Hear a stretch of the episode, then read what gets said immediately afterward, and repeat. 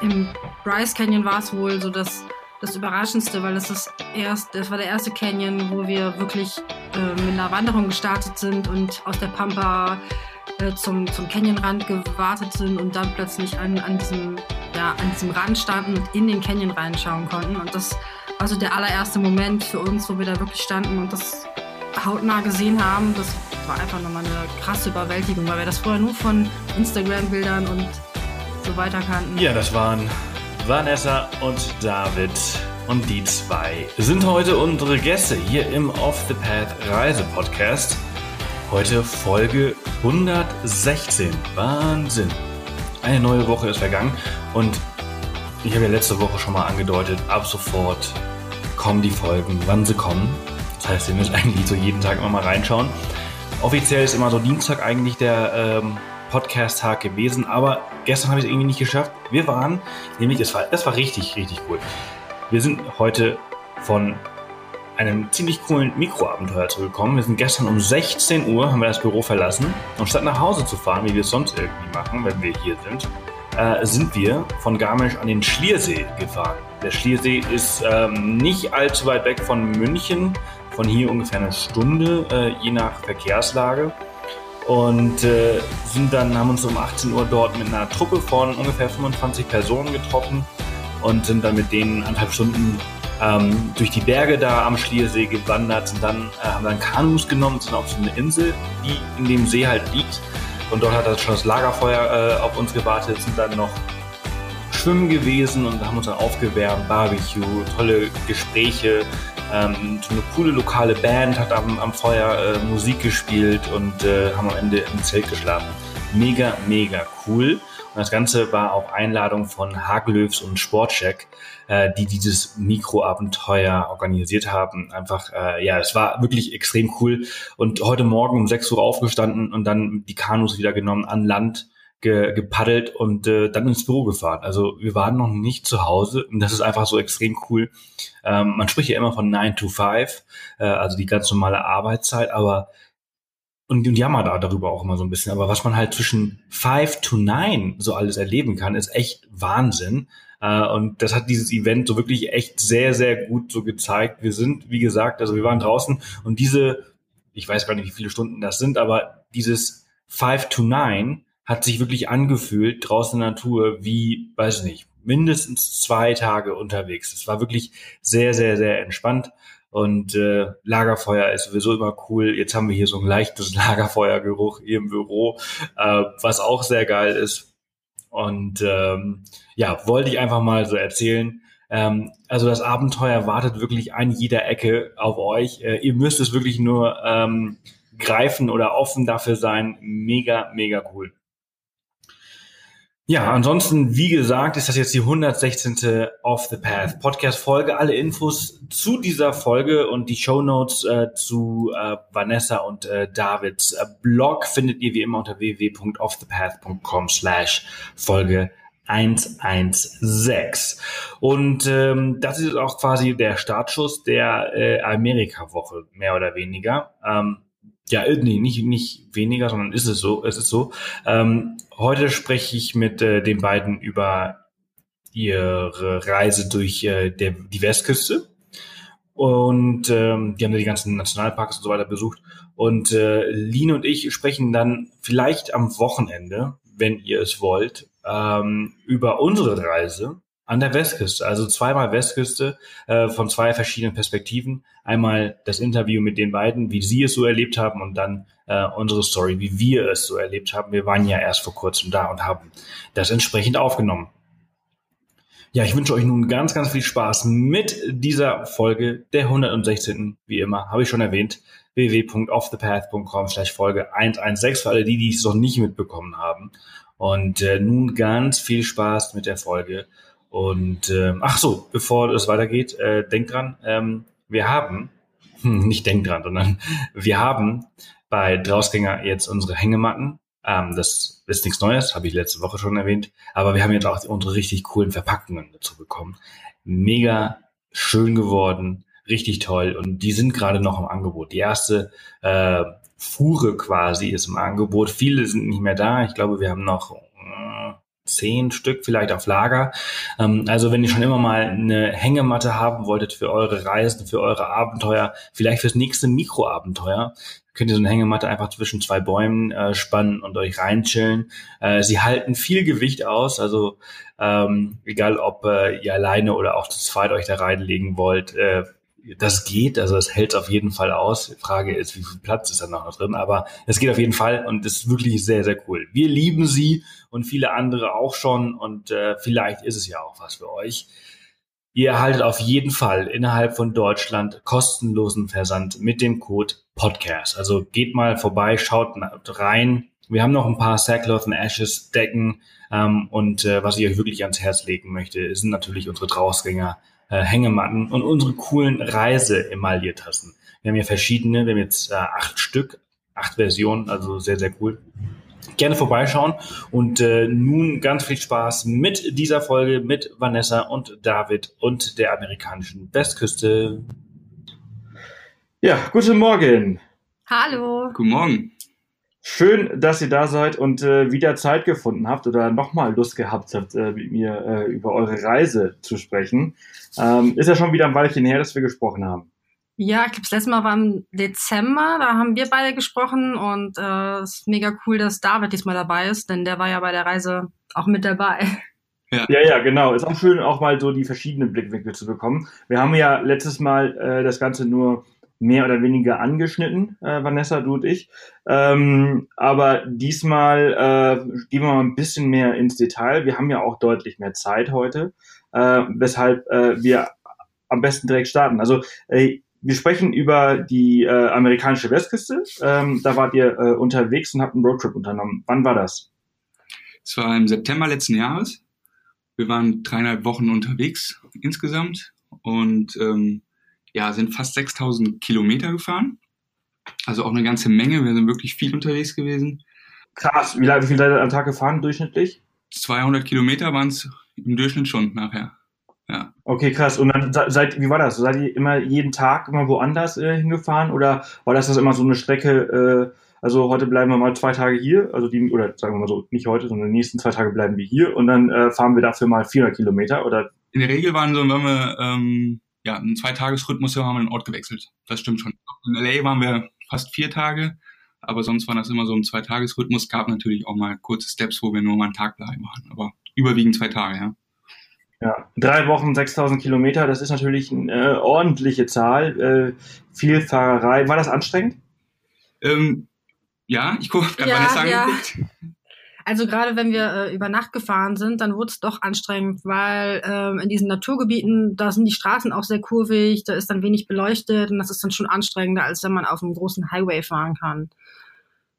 Aber wir haben uns nicht gequält, das ist ganz wichtig. Also wir haben beide Spaß gehabt am Fahren und ähm, haben halt auch viel unterwegs gesehen, was uns Spaß gemacht hat. Und äh, wir haben gerne Musik gehört und äh, uns gegenseitig vollgelabert oder uns ausgetauscht. Das heißt, uns hat das ja auch sehr gut getan, zusammen so lange zu fahren. Ja, ja, ja. Äh, ist auf jeden Fall immer wichtig, vor so einem langen Roadtrip ähm, eine Spotify-Playliste äh, fertig zu machen. Ja, gut, die hört man im Endeffekt dann doch dreimal, aber ja, natürlich. ja, ja. Äh, cool. Äh, wie sah eure Strecke aus? Wo seid ihr gelandet und wohin seid ihr überall gefahren? Die ersten zehn Tage hatten wir einen Campervan und dann sind wir auf normalen Pkw umgestiegen, auch aus Preisgründen. Da können wir aber gleich nochmal zukommen. Wir sind von Köln nach Las Vegas geflogen, weil es einen Direktflug gibt und gab über die Eurowings. Das war für uns ja, das war für uns einfach. Ähm, wussten wir vorher auch nicht. Deshalb sind wir auch nach Las Vegas geflogen, sonst wäre das gar nicht so unser erstes Ziel gewesen. Da sind wir einmal, wenn man sich so die Karte vorstellt, ähm, eine liegende Acht gefahren ungefähr. Also im großen Bogen nordöstlich durch Utah und Arizona. Da auch unter anderem durch das äh, Navajo-Gebiet. Das ist der zweitgrößte Indianerstamm in Amerika. Und ähm, um dann vom Grand Canyon die Historic Route 66 äh, nach LA zu fahren. Und von LA sind wir dann nach San Francisco hoch. Da leider nicht an der Küste entlang, weil da Erdrutsche waren und wir konnten die Küste leider nicht entlang fahren. Das ist immer so die schöne und ich sag mal romantische Strecke, die man fährt. Die braucht aber auch. Genau, Pacific Highway. Genau, richtig, braucht auch viel Zeit. So, das ging dann leider nicht, dann sind wir halt nur die äh, 101 hochgefahren. Mhm. Cool, also die, den Pacific Highway, den fahren wir nächste Woche. Da freue ich mich mega drauf.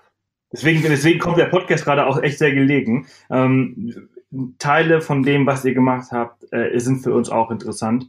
Äh, entsprechend äh, habe ich da vielleicht noch die eine oder andere Sonderfrage. Ja, sehr gerne. Wir geben dir gerne Auskunft zu allem, was wir wissen. sehr gut. Äh, aber äh, das ist natürlich, das, äh, wie, wie, du gerade sagtest, eine ordentliche Strecke, äh, 3000 Kilometer. Das ist schon echt viel. Disco sind wir dann noch in Yosemite rübergefahren, Yosemite National Park. Ähm, und zum Glück war der Tiago Pass offen. Das ist der einzige, die einzige Straße, die es einem wirklich ermöglicht, durch den Yosemite auch rüber auf die andere Seite zu fahren. Uh, und sind dann im verschneiten Mammoth Lakes rausgekommen. Da hatten wir uns vorher gar nicht so richtig drauf eingestellt gehabt, aber hatten noch richtig Schnee. Und von da aus sind wir dann runter über Death Valley, was dann der tiefste Punkt in Amerika ist und ja vor allem auch sehr heiß sein soll. Bei uns war es jetzt so mild eher. Wieder zurück nach Las Vegas. Das ist die Tour oder die Strecke gewesen. Okay, cool. In welcher, welche Jahreszeit war das? September. Ah, okay, krass. Also es war dann halt quasi schon so Herbst. Genau, war ähm, für die für die Parks in Utah eine sehr gute Jahreszeit, weil es eben noch noch sommerlich war, aber nicht so brüllend heiß.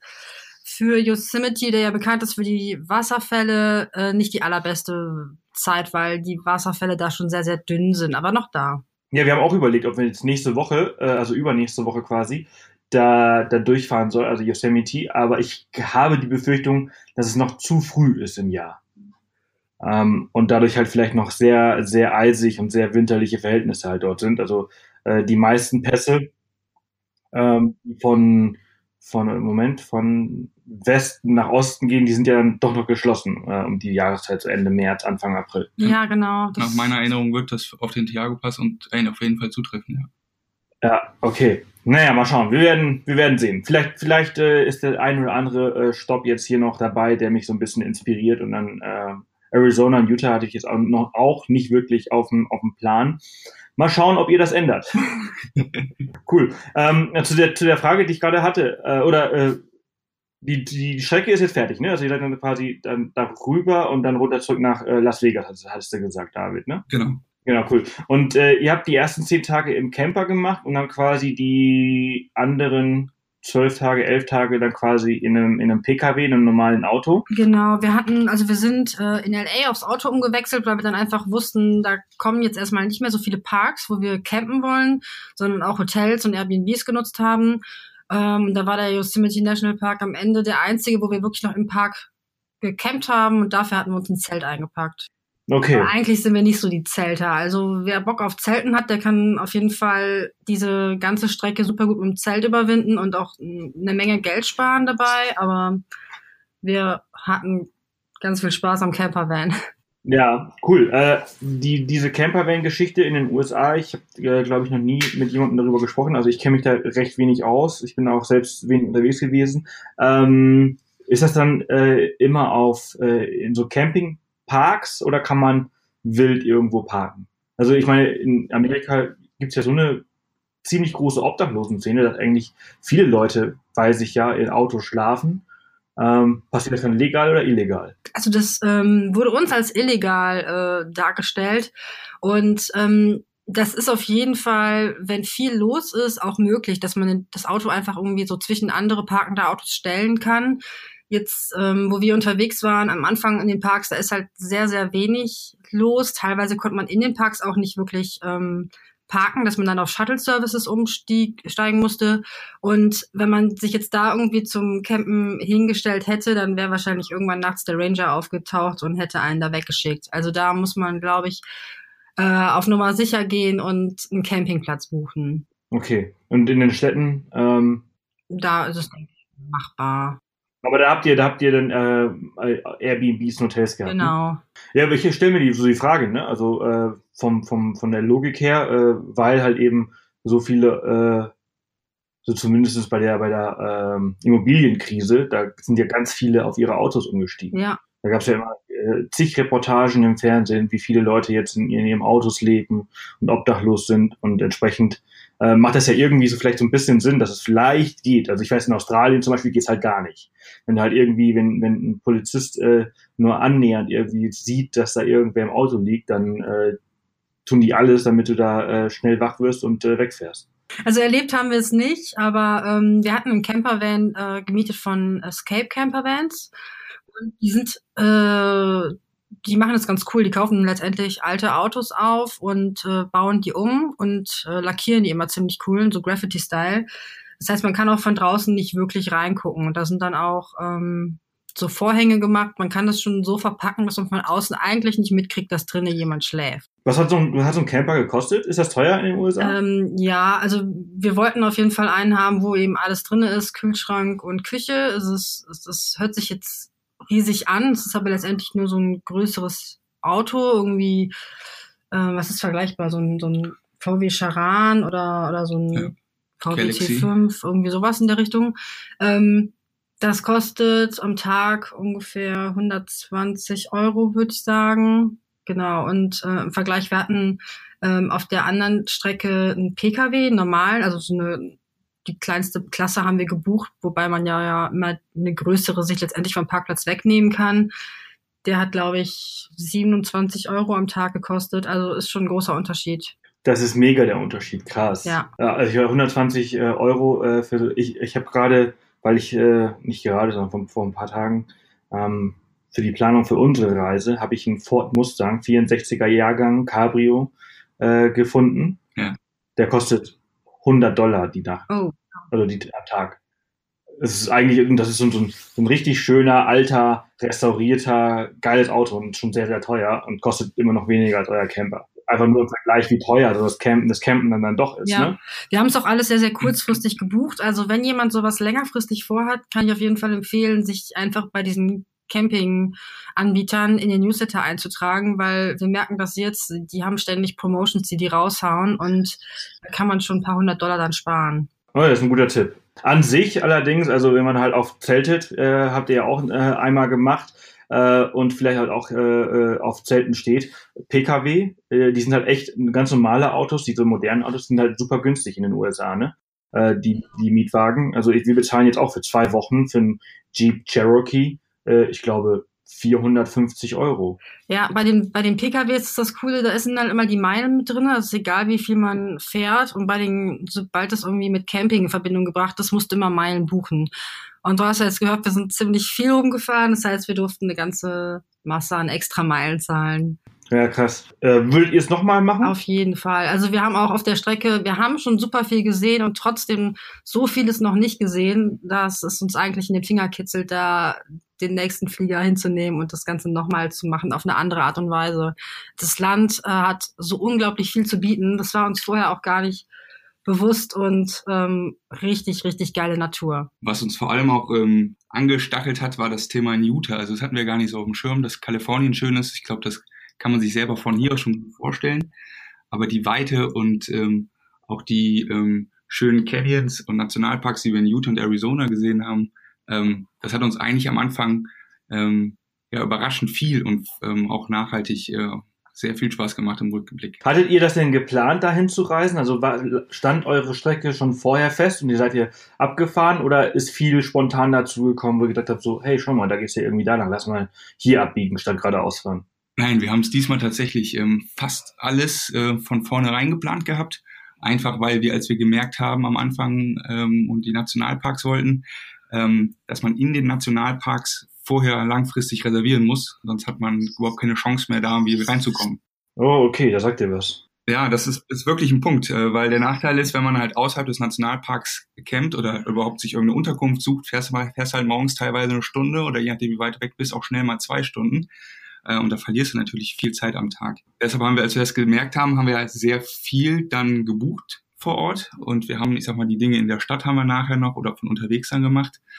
Ansonsten stand unsere Route relativ klar fest. Ja, das ist so ein Ding, was ich auch gemerkt habe, ist, dass ich so die Distanzen auf Google Maps äh, schlecht einschätzen kann. Auch wenn ich so äh, die Skala ja unten habe und das steht ja da, keine Ahnung, wie viele Kilometer das ist, äh, ist das dann doch immer so ein bisschen schwer einzuschätzen. So, wo führt eine Straße lang, muss immer irgendwie alles nachmessen. Ähm, also da tue ich mich äh, bei den, in den USA, also so im, im, Westen der USA, deutlich schwerer als in anderen Teilen äh, der Welt, wo ja irgendwie irgendwie anders ist, gefühlt anders ist. Ja, es ist auch so, wenn man jetzt ähm, Start bis äh, Ziel ähm, Nationalpark rechnet, dann geht er davon aus, dass du am Eingang des Nationalparks stehst, wo eben die die Passkontrolle ist. Von da aus ist es aber echt nochmal ein ganzes Stück hin bis zu den wirklichen Highlights im Park, wo du, wo du hin willst oder bis zu den Parkplätzen, wo du deine Wanderung starten kannst. Also das darf man nicht unterschätzen. Da geht viel Zeit drauf. Deswegen äh, war es auch eigentlich ganz cool, dass wir so zwei Tage an jeder Station hatten, um wirklich einen Tag eine, eine Wanderung zu machen und dann nochmal einen anderen Tag so, so kleinere ähm, Ausflüge im Park, wo wir ein bisschen mehr gesehen haben dann. Mhm, also ein Tag halt quasi das Highlight äh, äh, wandern und dann halt einen Tag so dieses viel rumfahren, viel anhalten, viel Fotos machen und weiterfahren. Was, war, was waren so eure Highlights von, von der Route? Äh, einfach mal so einen Leitfaden zu haben, damit ich so ungefähr eine, eine Ahnung habe, was, was ihr so gerne gemacht habt und was cool war. Also was uns viel oder am meisten Spaß gemacht hat, waren tatsächlich die Nationalparks. Auch äh, wenn wir uns in LA und San Francisco sehr wohl gefühlt haben ähm, und LA für uns auch sehr gut war. Viele Leute sagen ja, dass es hässlich ist. Wir haben uns da tatsächlich wohl gefühlt. Waren so die Highlights der Nationalparks aus meiner Sicht Bryce, äh, Bryce National Park. Canyonlands war sicherlich auch äh, weit mit dabei. Das ist beides in Utah. Antelope Canyon, das ist in Arizona. Und Yosemite National Park, das ist auf jeden Fall mein absolutes Highlight. Ja, ich fand den Arches National Park noch auch ziemlich beeindruckend. Also eigentlich ist es ziemlich schwierig, bei den Parks, die wir gesehen haben, da wirklich eine Abstufung zu machen im Bryce Canyon war es wohl so das, das Überraschendste, weil das ist erst, das war der erste Canyon, wo wir wirklich äh, mit einer Wanderung gestartet sind und aus der Pampa äh, zum, zum Canyonrand gewartet sind und dann plötzlich an, an diesem, ja, an diesem Rand standen und in den Canyon reinschauen konnten. Und das war so der allererste Moment für uns, wo wir da wirklich standen und das hautnah gesehen haben. Das war einfach nochmal eine krasse Überwältigung, weil wir das vorher nur von Instagram-Bildern und so weiter kannten. Hm. Instagram ist heutzutage schon äh, eine krasse, krasse Inspirationsplattform geworden, ne? Absolut. Ich, äh, ich, ich ertappe mich auch immer wieder. Ich muss aber auch sagen, Instagram ist so mir so die liebste äh, Social Media Plattform von allen. Facebook, auch wenn es bei Facebook äh, oder zu Facebook gehört. Ähm, aber einfach dieses visuelle, äh, das ist schon echt ziemlich cool.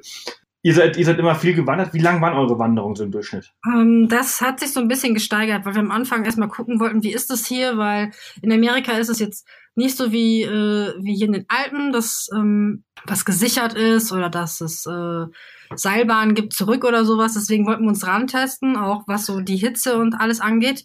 Das heißt, wir haben uns so von, ich würde sagen, von so fünf Kilometer Wanderungen auf nachher 13 Kilometer hochgesteigert. Und äh, vom Schwierigkeitsgrad, also äh, meine Erfahrung mit amerikanischen Wanderungen ist so äh, hier äh, voll äh, die spannende, die schönste Wanderung überhaupt, äh, ähm, auch äh, mittlerer Grad, recht anstrengend.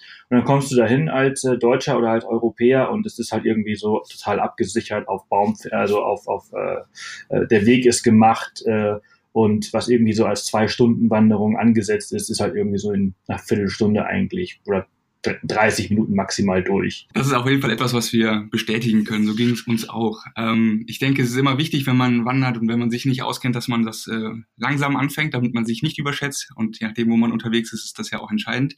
Aber vom Prinzip hast du vollkommen recht. Also ähm, die Wanderungen, die da ausgeschildert waren, zum Beispiel mal, um ein Beispiel zu nennen, im Grand Canyon, die war für sechs bis neun Stunden, glaube ich, ausgerechnet. Also eine mittelschwere Wanderung. Das waren aber auch fast 1000 Höhenmeter, die also runter zum, ähm, was waren das, wie hieß der Point? India, Indian Garden. Ja. Also nicht ganz runter bis zum Colorado River. Die haben wir in vier bis fünf Stunden gemacht, also runter und auch wieder hoch. Und ich würde jetzt nicht sagen, dass wir die Mega-Sportler sind. Also wir sind Wandern äh, zwar lustig und haben äh, da, äh, sehr viel Freude dran, aber das ist genau das, was du gerade sagst. Ähm, es ist jetzt nicht so, als würde man das äh, völlig überbordend und schwierig annehmen. Und was sehr cool in den Nationalparks ist, die sind sehr gut ähm, organisiert. Also man kann tatsächlich mit relativ äh, wenig Planung oder auch ungeplant da reinfahren. Du kriegst am Anfang Maps in die Hand gedrückt, wo die Wanderwege auch drauf sind. Gibt's auch einen äh, Office immer, wo du dich neu informieren kannst. Die Ranger sind sehr, sehr hilfsbereit. Da waren wir echt positiv überrascht und haben auch immer sehr die Natur im Blick, ähm, so dass du dich eigentlich rundum häufig sehr wohl fühlst. Also du bist nicht alleine oder sonst irgendwas. Das ist natürlich auf der anderen Seite auch der Nachteil. Also du läufst da nicht frei in der Natur rum, sondern du hast natürlich auch viele andere Parkbesucher um dich rum. Und wichtig hier ist die, ich sag mal, die Uhrzeit, wann du startest. Wenn du zu den Hauptzeiten läufst, hast du da die klassischen Touris, ähm, die in der Regel schlecht ausgestattet und vorbereitet sind. Ähm, ja, wenn du morgens läufst, kannst du A natürlich viele, äh, also andere Strecken und viel mehr ja auch sehen. ähm, hast aber auch so ein bisschen deine Ruhe. Und das ist dann auch für uns dann immer viel wert gewesen. Das haben wir dann auch relativ schnell uns angeeignet. Ja, es ist auch mal so ein, so ein Ding, also haben wir jetzt gerade auch auf Island gemerkt, also dieses, dieses mit den, mit den Wanderwegen und äh, dass zum Beispiel die Amerikaner einen anderen Reisestil haben und vielleicht auch sportlich anders ähm, fit sind als, also ich glaube, oder anders gesagt, also ich glaube, dass wir Deutschen, wenn wir unterwegs sind, wir sind sehr, sehr aktiv und wir haben eine ganz gute Grundfitness. Der, der Durchschnittsdeutsche. Ne? Also einfach mal so, man muss ja immer so den Durchschnitt äh, sehen bei solchen Sachen. Und ich glaube, dass der Durchschnittsamerikaner da vielleicht eher ein bisschen fauler, ein bisschen weniger aktiv ist und äh, vielleicht ein bisschen dicker ist äh, und äh, deshalb vielleicht auch ein bisschen länger braucht. Also ich, ja, man redet halt ja total Klischees, aber ich glaube, wenn man im Durchschnitt einfach so denkt, dann ist das aus meiner Erfahrung, was ich aus den USA kenne, und ich war, ich muss sagen, ich war noch nicht an der Westküste. Ich habe gesehen, ich habe gehört, dass die Westküste auch nochmal anders ist als die Ostküste. Ähm, also auch die Menschen von der Mentalität und vom, vom, vom, vom sportlichen Aktivitäten und so weiter. Aber dennoch ähm, ist es halt eben auf diesen Durchschnitt ausgelegt. Ne? Und wenn da steht neun Stunden und ihr es in vier Stunden macht, also wir haben mal in Australien ist es ähnlich. Da haben wir mal eine Zwei-Tage-Wanderung in sechs Stunden gemacht. okay. Ja. Und danach, danach waren wir so The Crazy German Bloggers. Ja, also äh, die, diese Zeitangaben sind auf jeden Fall so für den, für den 0815 Amerikaner, der nicht wirklich sportlich ist. Aber das ist echt das Coole bei den Rangern. Wenn die dich angucken und sehen, dass du da mit Wanderschuhen stehst, dann reden die auch ganz anders mit dir. Und, äh, ich glaube, der, Durchschnitts, der Durchschnittsamerikaner, der geht auch mit Sneaker hin. Ne? Ja, genau. Um bei unserer Wander vom Grand Canyon nochmal zu erzählen, da sind wir tatsächlich morgens sehr früh losgegangen, um 6 Uhr oben gestartet am, am Rim, also am Rand. Und dann nach den ersten 200 Meter kam uns eine Gruppe von jungen Mädels, die Anfang 20 waren, entgegen. Echt in richtig kurzen Hosen, teilweise Minirücken, einfachsten Schuhen. Ich glaube, Flipflops waren sogar auch dabei. Und wir waren völlig überrascht, dass die in dem Alter so früh schon unterwegs sind. Und ähm, auch wie die gekleidet waren. Und dann 200 Meter weiter kam uns der Ranger, der auf dem Weg sozusagen patrouilliert ist und geguckt hat, wer da dann den Canyon runterläuft. Ähm, und dann haben wir auch verstanden, die waren nämlich eigentlich auf dem Weg nach unten, wurden aber vom Ranger wieder hochgeschickt, weil er die halt auch sich angeguckt hat, gesagt, nee, nee, ihr schafft hier wahrscheinlich an Kilometern und dann lauft ihr auch wieder zurück. Das war halt auch ähm, gut zu sehen, dass da ein bisschen auch drauf geachtet wird. Ja, auf jeden Fall. Äh, so eine Geschichte, also früh starten ist auch mal ein sehr, sehr guter Tipp. Das haben wir uns gerade zum Beispiel auch äh, auf Island irgendwie so angeeignet, immer sehr früh los, bevor die Massen äh, losgehen. Ähm, in den Nationalparks kenne ich das aber aus vielen anderen Ländern halt auch, dass die halt auch geschlossen sind nachts. Wie ist das äh, dort gewesen? Also das ähm, war unterschiedlich. Wir haben am Anfang äh, viel außerhalb der Parks geschlafen, das, auf diesen ähm, Core Campgrounds. Das ist, äh, das sind nicht die innerhalb der Nationalparks, aber so eine Vereinigung, die direkt eng mit denen zusammen sind und immer direkt an den Parks sind. Da haben wir auch festgestellt, dass, dass die meistens erst um neun Uhr öffnen für Besucher, aber die meisten Parks haben auch Campingplätze innerhalb der Parks. Und es war zum Beispiel im ähm, Grand Canyon so, da haben wir direkt im Park übernachtet und da konnten wir dann einfach uns frei bewegen rund um die Uhr und eben auch früh starten. Okay, das ist gut. Äh, war das in den anderen äh, Nationalparks auch der Fall? Also, dass man zum Beispiel drin halt äh, übernachten konnte und halt sich dann frei bewegen konnte? Ich glaube, teilweise ging das und wir haben keine Plätze mehr bekommen. Oder das waren so rudimentäre Campingplätze, dass wir da dann nicht übernachten wollten, weil das war auch unser so erstes wirklich großes Campingerlebnis. Und am Anfang wollten wir auf Nummer sicher gehen, dass da auch äh, Dusche, fließend Wasser und sowas ist. Ähm, bis wir am Ende im Yosemite übernachtet haben und äh, gemerkt haben, wir haben einen Campingplatz gebucht, wo wir eben nur ein WC hatten. Was am Ende dann aber auch nicht mehr schlimm war, weil wir uns darauf einstellen konnten. Aber das ist immer so, wofür man sich entscheiden muss. Also entweder sehr, sehr basal und wirklich im Park oder ein bisschen komfortabler und dann vielleicht nicht ganz drinnen, sondern am Rand. Ja, ja.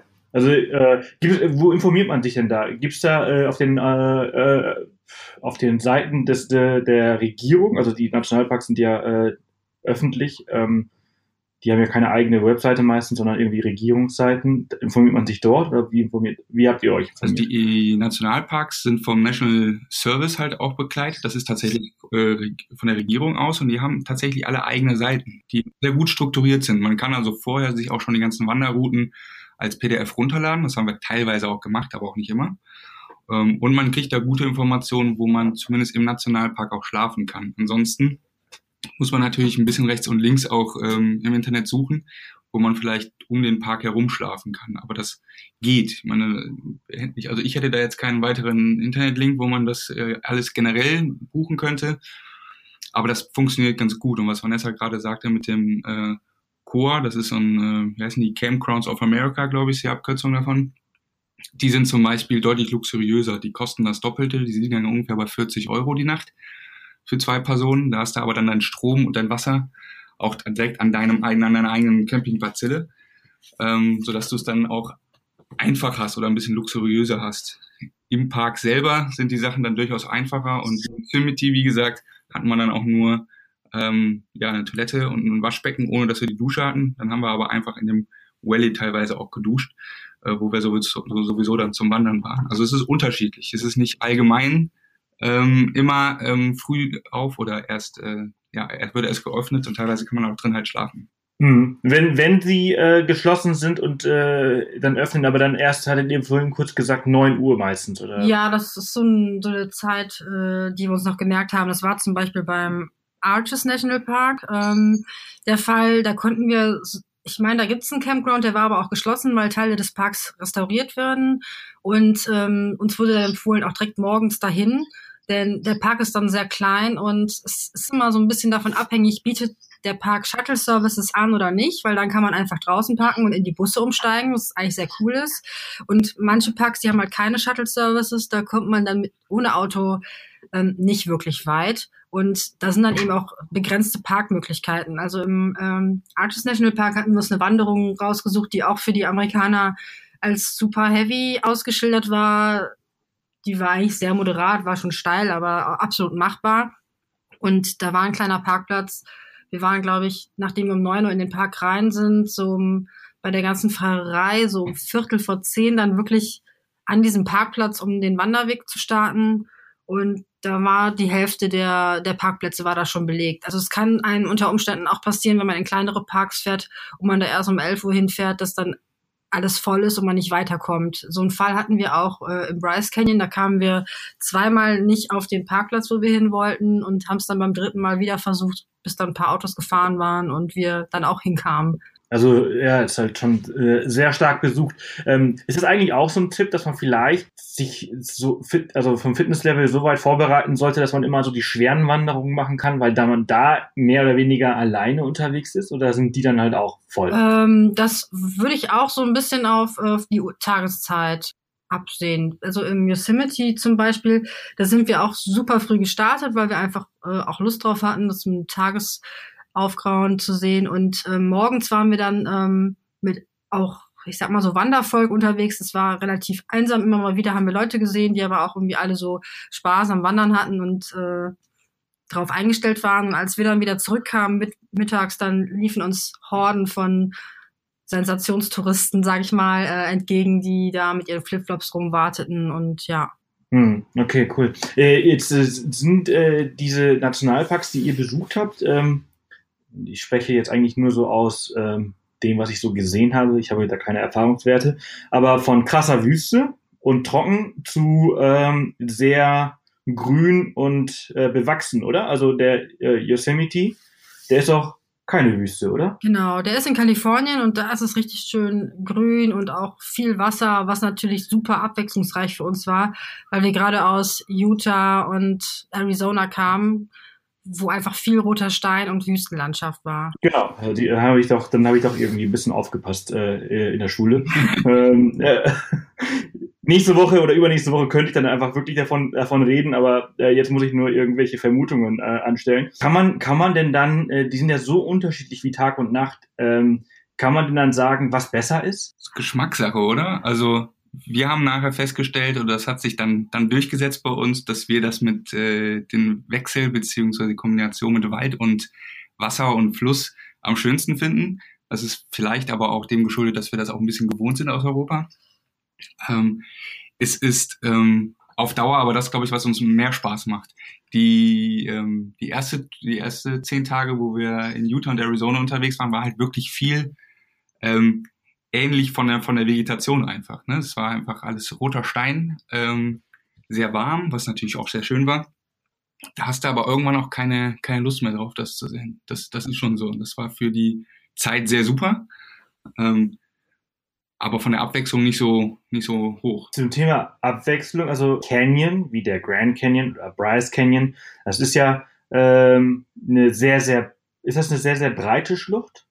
Der Grand Canyon ist auf jeden Fall riesig und breit. Ähm, der Bryce Canyon ist, glaube ich, in, in Summe gar nicht so super riesig, aber komplett anders. Also da sind zwar auch alles rote Farben, so von der, von dem Wüstengestein her, aber die Canyons unterscheiden sich doch schon massiv. Und äh, was bei uns leider viel zu kurz kam, was aber ähm, ein super schöner Park sein soll auch, ist der Zion National Park. Der äh, ist so, wie nennen die den, die der Urwald Utahs. Also das, der hat halt super viel Grün für, für seine Wüstengegend und ist deswegen unheimlich schön. Da gibt's auch so einen äh, Aufstiegspunkt, der heißt Angels Landing. Da wollten wir unbedingt hoch, aber wir waren zu spät dran und konnten das dann nicht mehr machen. Und wer da die Zeit hat, äh, auf jeden Fall hin. Okay, cool. Und äh, dieses äh, Antelope Canyon muss auch total faszinierend sein, oder? Ja, das ist mega cool. Ich glaube, wir hatten darüber das letzte Mal mal ganz kurz gesprochen, ne? Also, dass man halt irgendwie so zur Mittagszeit am besten da ist, damit die Sonne halt von ganz oben halt irgendwie reinstrahlt. Ähm, die, die, aber das ist schon sehr voll auch, oder? Äh, das ist, ähm, also bei den normalen Nationalparks äh, hat man ja so eine, so eine so ein Annual Pass heißt es. Man kauft sich also, wenn man halt vorhat, in mehr Parks zu gehen, äh, so eine Jahreskarte, die kostet 80 Dollar. Kommt man dann überall mit rein. Wenn man jetzt nur vorhat, ein, zwei Parks zu sehen, dann kann man auch einzelne Tickets kaufen. Das sind irgendwie zwischen 25 und 30 Dollar für ein Auto. Und ähm, der Antelope Canyon, der liegt in Navajo-Gebiet. Das heißt, es ist noch so ein ähm, von der, von der amerikanischen Regierung äh, ausgenommenes Gebiet, da muss man dann extra zahlen. Und weil das Gebiet halt sehr, sehr klein ist, also zumindest diese Antelope Canyons, wo man durchgehen kann, muss man sich für eine Tour anmelden. Und äh, es gibt den Lower Antelope Canyon. Der Upper ist von der Schlucht her größer und wir haben aber den Lower gemacht. Das heißt, der ist ein bisschen niedriger von der Schlucht her, was aber cool ist. Der ist auch ähm, nicht ganz so populär, deswegen weniger belaufen und man geht halt von oben in diese Schlucht rein. Also die haben da so ein dünne Treppen aufgebaut und man, das ist echt faszinierend, wie man dann plötzlich in so einer, in so einer Erdschlucht versinkt und dann runtergeht. Und ähm, wir haben die Tour, glaube ich, zwei oder drei Tage vorher online gebucht. Und das müssten so 25 Dollar für die Tour und 8 Euro oder 8 Dollar noch Steuern oben drauf gekommen sein. Und das ist dann ungefähr eine Stunde. Okay, wie viele Leute sind dann dabei? Puh. 20 würde ich jetzt ja, vermutlich 20. sagen. Ja. Wird auch darauf geachtet, dass man zügig durchgeht, weil es waren bei uns jetzt zwei Anbieter, die man buchen konnte und die haben sich immer abgewechselt. Immer die eine Tour, dann die nächste hinterher. Und äh, da wird dann auch nicht lang gebummelt. Wenn man zu lange Fotos machen will, wird man da weitergescheucht. Ja, aber es ist mega cool. Lohnt sich auf jeden Fall. Okay, cool. Aber stehe ich ja total drauf, wenn ich halt irgendwie so gestresst werde, wenn ich äh, reise. So, weiter, weiter, weiter, weiter, weiter. okay, krass. Ähm, aber es, es, es lohnt sich, also da, dahin. Also ihr meint, äh, das ist auf jeden Fall ein Stopp, der auf jeden Fall dabei sein muss. Ja. Auf jeden Fall. Also die, wie die, die, die Sonne unten in dem Canyon ähm, ja nicht widerspiegelt, aber wie er Schatten wirft und ähnliches, das ist Wahnsinn. Und das ist auch wie, egal ist falsch, aber man kann auch zu jeder Tageszeit darunter, weil es halt immer ein anderes Bild gibt. Und wir hatten dann eine super super Tourguide, der uns viel erzählt hat und die uns auch ähm, guten Einblick da gegeben hat. Der war erzählt, vor fünf Jahren ähm, war das tatsächlich noch nicht alles geführt, sondern da konnte man auch frei reingehen. Aber dadurch den ganzen Hype, zum Beispiel übers Internet, ist es tatsächlich so, dass das halt auch äh, gut besucht ist und dass die jetzt Übungen machen dadurch. Aber dank Instagram. Genau. Wow. Aber ich finde, das hat dem jetzt keinen Abbruch getan, auch wenn wir selber am meisten Spaß haben, wenn wir uns äh, selbst organisiert auf den Weg machen aber das ging, also das war gut anzunehmen und es war nicht nervig. Ja, das ist immer so ein, also ich muss sagen, seitdem ich jetzt auf Island war, muss ich, äh, bin ich ein bisschen vorsichtiger, was so Instagram und so weiter angeht, äh, weil ich immer so die, mich frage, äh, wie, wie gut war der Fotograf sel äh, wirklich, also wie gut konnte er fotografieren oder konnte er nur sehr gut mit Lightroom im Nachhinein umgehen? ähm, ich habe ich hab mich so oft ertappt, wo ich dachte so, irgendwie habe ich das irgendwie anders in Erinnerung. ähm, aber wie ist das dort? Es ist doch wichtig, das kannst du wahrscheinlich doch viel besser noch als wir beurteilen. Also wir können uns davon auch nicht freimachen. Wir sind viel auf Instagram unterwegs und gucken uns auch viel an. Aber wichtig ist ja, dass man auch den Kopf dann wieder frei macht von den Bildern und das auf sich wirklich wirken lässt und auch versucht, so Stellen zu finden, die man vielleicht nicht tausendmal gesehen hat schon. Ja, ja, absolut. Äh, also das ist, also das ist halt wirklich, das ist mir so richtig so krass aufgefallen auf, auf Island, weil halt einfach so unglaublich viele Leute äh, da ja unterwegs waren in, in der Vergangenheit und irgendwie so gefühlt, also wir waren jetzt zum allerersten Mal dort. Ich äh, komme ja vor, als, als wenn ich schon viel zu spät bin. Ähm, die meisten waren. Und äh, dann hast du so, hm, irgendwie. Hm. Und dann muss man sich halt wirklich so frei von machen und irgendwie so seine eigenen Erfahrungen halt sammelt, weil man halt so, so festgefahren ist. So, ich möchte das jetzt sehen, weil das sieht echt cool aus, das ist ein geiles Bild. Und äh, wir, wir reisen heute, also ich habe mich so ein bisschen ertappt, als ich vor Ort war, aber eigentlich machen wir es nicht. Äh, man reist oftmals äh, der Bilder wegen. So, äh, ist das jetzt, ich habe äh, auf der ITB gab es ein Panel, äh, dass Millennials ein, äh, ein Ort aussuchen nach äh, der Instagram, also auf Englisch äh, hat, der, hat der Typ gesagt, it has to be Instagram worthy oder Instagrammable. Und dann dachte ich so, Alter, was geben. Ja, also diese, ich würde sagen, diese Nationalparks, die sind einfach fast an jeder Stelle Instagrammable. Also die sind einfach wirklich äh, beeindruckend und das einfach mal auf sich wirken zu lassen, dass das alles mal durch, durch Vegetation und, und Wasser so entstanden ist, das ist schon mega cool, weil das haben wir auf diesen riesigen Flächen hier einfach nicht. Da ist die Weite in dem Land schon echt riesig. Ähm, aber was auch so ein, äh, kennst du das Horseshoe Band? Das ist so ein, ähm, ja, ja, genau, der, diese Kurve, so wie, wie in der Mosel, nur halt äh, in, in Rot. Genau, und das ist auch so ein, so ein Punkt, äh, der war wohl auch vor ein paar Jahren noch gar nicht so populär und ist durch Instagram groß rausgekommen. Wir sind natürlich dann auch da angehalten und da sind echt massig Leute. Und eigentlich kannst du da auch nicht viel machen außer Fotos. Also das ist, sieht toll aus, aber da ist halt wirklich nichts drumherum. Du sitzt da, genießt das und kannst nach einer halben Stunde auch wieder gehen hm. Ja, ich glaube, das ist so der Unterschied zu, zu früher. Also früher hat man, ist man halt gereist, was zu erleben und heute, äh, das, ist, das meine ich jetzt aber auch gar nicht böse, weil ich mache ich mach das ja auch. Ich fotografiere auch unglaublich gerne und wenn ich so richtig schöne Bilder habe, dann freue ich mich darüber. Ähm, und ich glaube, dass so ein ähm, diese, diese, diese Flusskurve da, Horseshoe Bend oder wie das heißt, äh, das ist so ähnlich wie äh, das Flugzeugwrack auf Island. Äh, muss, musst du als Tourist oder als Reisender nicht wirklich sehen. Aber wenn du gerne fotografierst, dann ist das halt echt toll. toll. Ja, genau so ist es. Weil es einfach eine super Kulisse ist für geile Bilder, aber einfach nur, also du wanderst halt irgendwie anderthalb Stunden durch nichts, also wirklich eine sehr, sehr, sehr langweilige äh, Wanderung. Ähm, und dann ist einfach nur ein Stück Metall äh, äh, am Strand zu. Also wir haben auch zum Beispiel für den Punkt, das war vielleicht mehr ich als Vanessa, auch darauf geachtet, um welcher Tageszeit wir da ankommen, damit das äh, Licht bzw. Sonne auch gut steht. Ähm, und das ist auch so, dass man das halt absolut macht. Also wir kennen das auch, dass wir die Fotos äh, auch machen, weil wir die, weil wir das halt auch mitnehmen wollen. Ähm, ist äh, nicht immer sinnvoll, ja, das stimmt.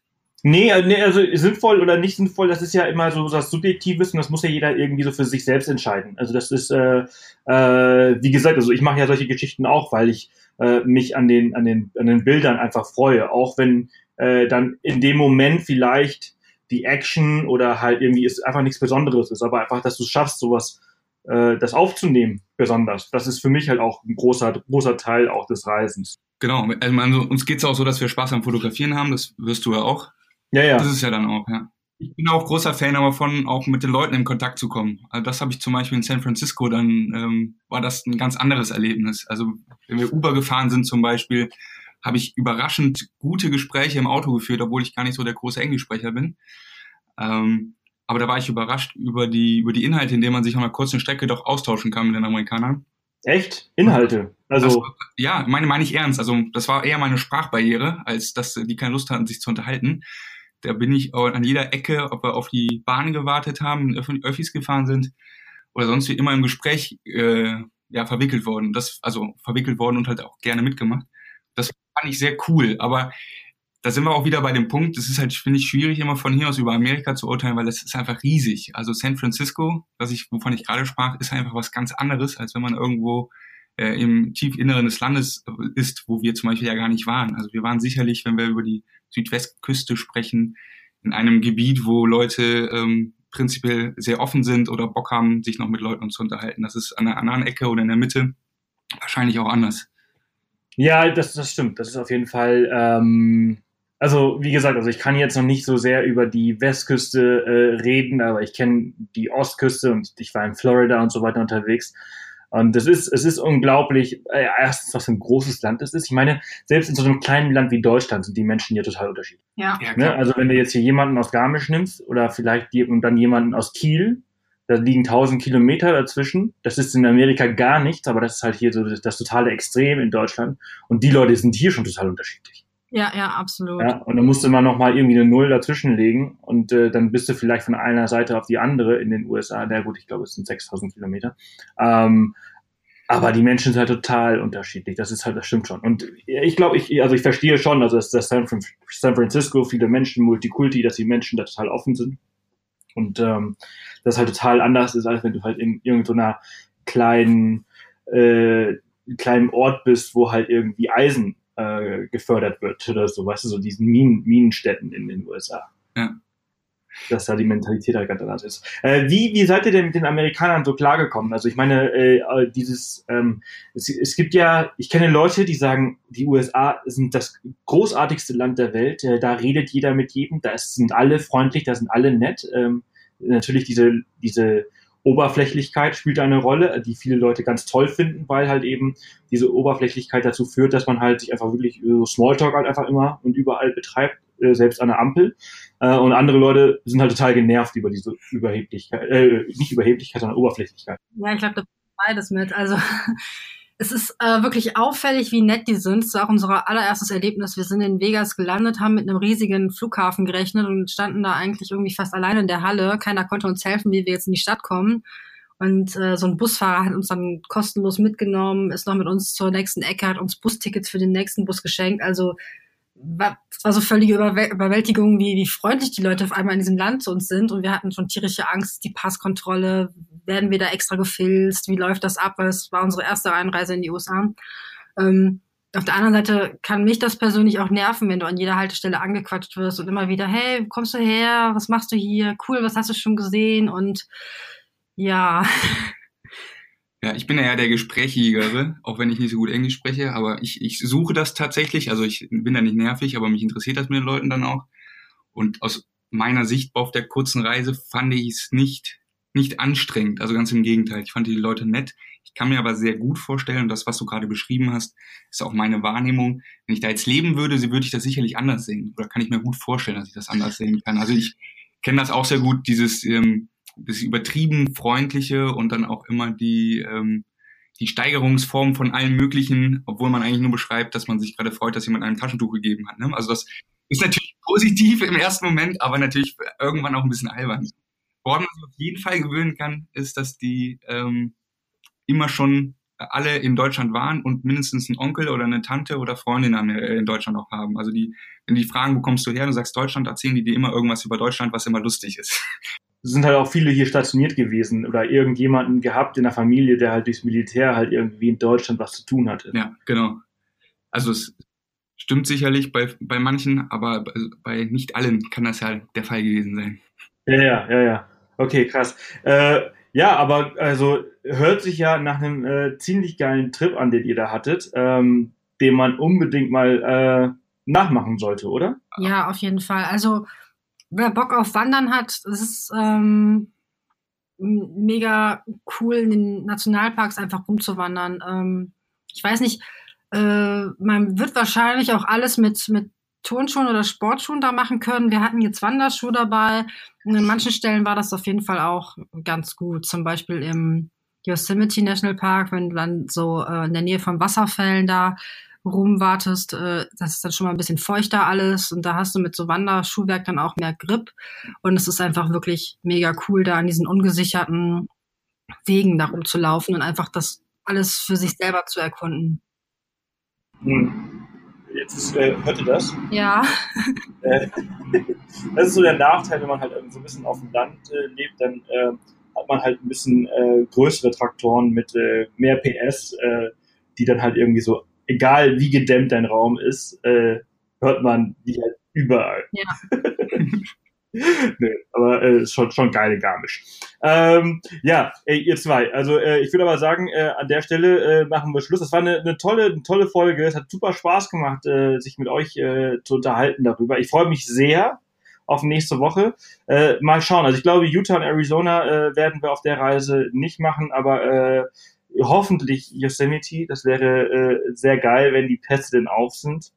Und äh, ich erzähle ich, ich erzähl euch dann, wie es war, äh, die, äh, den Pacific Highway runterzufahren. Ja, unbedingt. Äh, leider nicht äh, in einem Ford Mustang, wie ich es mir vorgenommen hatte. Ähm, aber gut, man kann nicht alles haben. Ähm, aber ja, ich, äh, ich danke euch, dass ihr euch die Zeit genommen habt. Ja, vielen Dank. Hat äh, Spaß gemacht. Ich wünsche euch noch äh, einen tollen Tag äh, und äh, für eure nächsten Reisen äh, nur das Beste. Dankeschön. Vielen Dank. Bis bald. Tschüss. Ciao. Ja, das war's auch schon wieder mit den beiden. Sehr cool. Die Zeit vergeht wie im Flug. Wir sind wieder fast eine Stunde mit dabei. 50 Minuten spreche ich jetzt ungefähr. Ähm, ja, ich hoffe, es hat euch gefallen. Falls das so ist, dann lasst es mich sehr gerne wissen. Das machen übrigens die wenigsten. Ich beschwere mich darüber, das ist ziemlich oft, ne? Also, viele, viele konsumieren nur, aber geben nichts zurück. Na, na, na, na, na, was ist denn da los, Leute? Nehmt euch mal ein bisschen Zeit und schreibt mir eine Nachricht, eine E-Mail. Ich antworte auch. Ehrlich. Die Leute sind immer so überrascht, wenn ich dann wirklich antworte, aber ich mache das wirklich. Ich nehme mir die Zeit, ich lese jede E-Mail und früher oder später antworte ich auch. Meistens ein bisschen später als früher, aber wenn man die E-Mail zum richtigen Zeitpunkt abschickt, dann auch früher. Manchmal habe ich gar nichts zu tun und dann kommt eine E-Mail, dann antworte ich sofort. Also testet es einfach mal aus, schreibt mir, wie ihr es findet, wie ihr diese Folge fandet ob ihr euch auf die nächste Abenteuerfolge von äh, Line und mir freut. Und ich kann euch jetzt auch schon sagen, es gibt dann bald nochmal eine andere Abenteuerfolge über Südafrika. Die haben wir nicht alleine aufgenommen, das ist Premiere. Zu dritt. Einer der Teilnehmerinnen von der Leserreise. Zweieinhalb Stunden. Also nehmt euch vielleicht langsam mal irgendwie Wochenende Zeit. Zweieinhalb Stunden. Oder plant eine Fahrradtour. Ich sage euch dann, wenn es dann soweit ist, und dann könnt ihr losfahren. Jo, für diese Woche haben wir eigentlich schon mal alles erledigt. Diese Folge ist jetzt online. Schön, vielen Dank, dass ihr bis hierhin zugehört habt. Und äh, wir hören uns dann das nächste Mal mit unserer Abenteuerabendfolge. Ich wünsche euch ein schönes Wochenende, einen schönen Tag. Viel Spaß bei dem, was ihr gerade tut. Und äh, schreibt mir. Ihr erreicht mich unter podcast at offthepath.com. Oder auf Instagram oder auf Facebook oder egal. Also, bis dann. Tschüss.